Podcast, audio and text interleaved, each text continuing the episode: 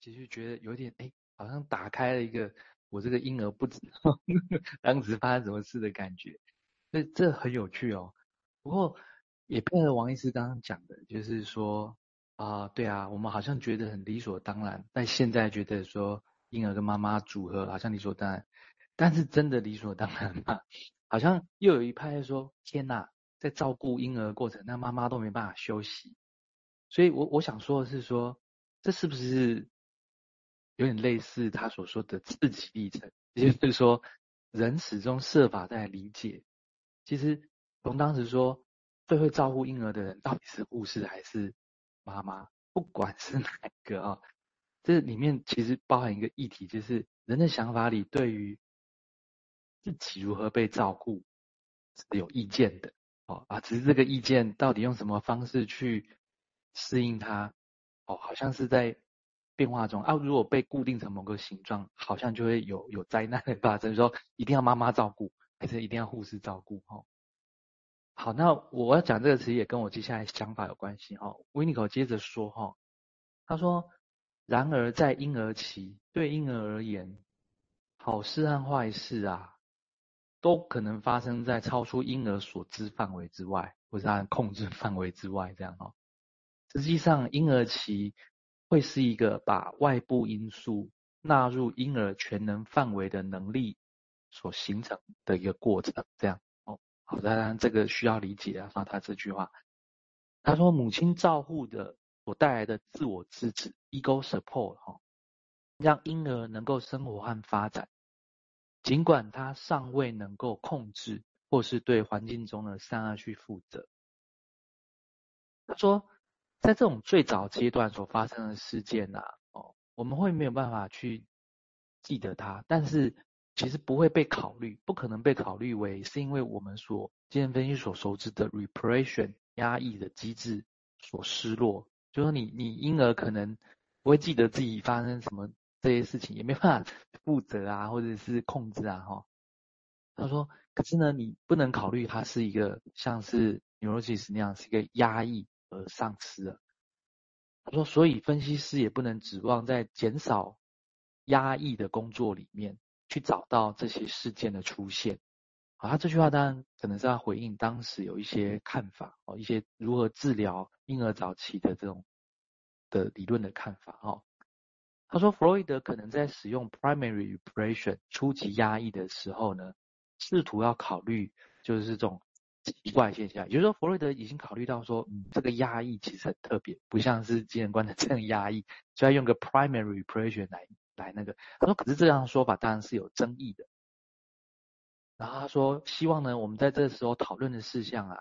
是需要在许多精神分析文献都已经被视为理所当然，也就是说没有争议的事情。哦，维尼克说，希望我讨论的事情是能够没有争议的，也就是说，这有争议的事情，大家先先放着。哦，我们先看。能讨论的，好，那我要说的是说，维尼狗在说的是，其实婴儿有无法了解，甚至我们说无法记得，哦，那到底是怎么样丧失不晓得，但是婴儿是否无法了解的事情，是需要在事后的活着之中去了解呢，因为维尼狗后面也谈到很多的 living，哦，人要活着，哦，这些事情的事后作用，哦，就是活着这件事情事后作用。里面也是不是要去了解那个无法了解的事情，而它是否会成为活着的基础呢？哦，我就在想，就是，呃，我们会说一件事情重新的认识，那这个跟创新是不是有什么关系？这样哦，所谓的新到底是如何定义的？我们有办法创造新的东西吗？还是说我们对一件事情有新的看法的时候，这个新它是 new 的吗？就是说从某个地方跑出来的？还是是 re 呢？就是再一次有什么东西是再一次的哦？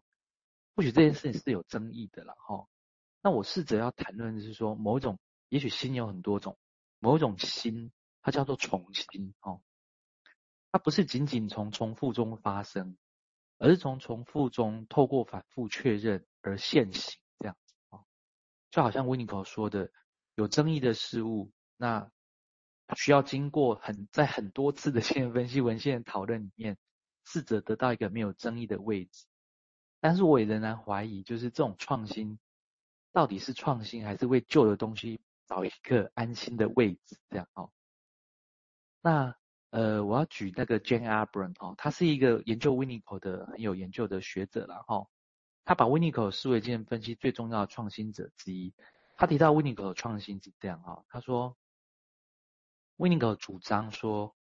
那些依赖或是深度退化病人，其实是教导了分析师去认识更多关于早期婴儿期的事情，而这件事情不能够仅仅从对婴儿的直接观察中学到，这有点像蔡司刚刚说的，也不能仅仅从与婴儿有关的母亲接触中学到这样。那简单的说，精神分析学的创新是在一个临床的脉络里面发展，是在分析者躺在长椅上跟被分跟分析师进行某种互动里面所相遇的这样哦，那我就先讲到这里这样哦，谢谢哦。因为我们提到这个，其实是我们对所谓的婴儿期知识的三种来源，大家想想都有。现在回想应该不会冲突，但是在当时是互相冲突。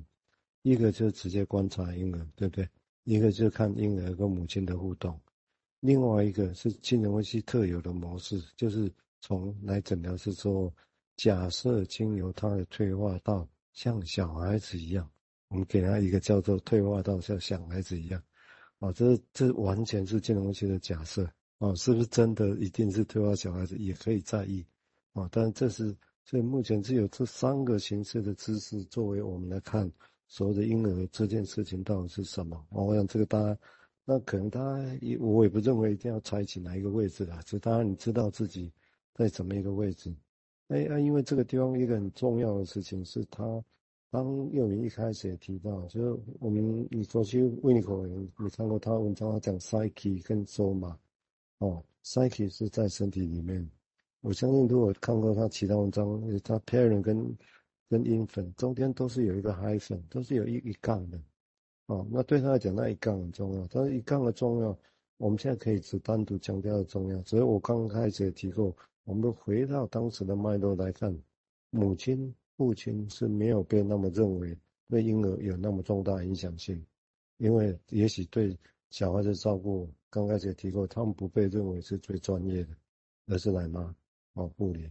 那这个是父母的角色，但是婴儿又是什么？这个又当时其实也没有，婴儿也许还是被假设他没有什么自己的主体性，哦，在那个状况下，其实不远哦，一九六零年代，哦，那时候主体性还没有那么强，但是大家要那个记得另外一个背景，克莱因维尼克的老师克莱因是特别强调婴婴儿的主体性，所以所有的事情都从婴儿出发，但是问题也是来了婴儿出发，那父母亲乳房。那到底他是什么？哦，所以温尼科其实是又又要把父母亲的角色带进来哦。我想这是有一个当时的一个背景的哈。我们接下来请林彬再说明，谢谢。好，呃，对啊，当强调了这个母亲，或者是刚更开始的时候提到的那个关于环境的这些事情哦，呃，要怎么被看待，然后。如果要被看待的话，我们本来的那些概念，或者是整个社会文化的脉络，要怎么容纳入这一个呃，我们现在要开始强调的，或者当年维尼口要强调的那些那些元素？那就回到刚刚幼明医师念的那个第一段话，就是说，呃，对婴儿来说，其实很多事情，不管好的或坏的，都可能发生在超过婴儿的范围。也就是他不断，或者我们哦，我们在小的时候，或者即使是我们现在，我们也常常需要容纳或者接触我们其实还没有接触或者不懂的一些东西。那特别对小小孩来说，这更是一个呃更原始的过程哦。就是比方说，原始到可能呼吸声旁边的爸爸妈妈呼吸声大一点，或咳嗽大声一点。或者天气变化、冷热的变化，这个都是属于可能对一个小 baby 来、小婴儿来说，都是一个新的、全新的经验。那全新的经验，意思是说本来没有经验的，那是全新的经验。那这个经验怎么纳进去一个小孩子成长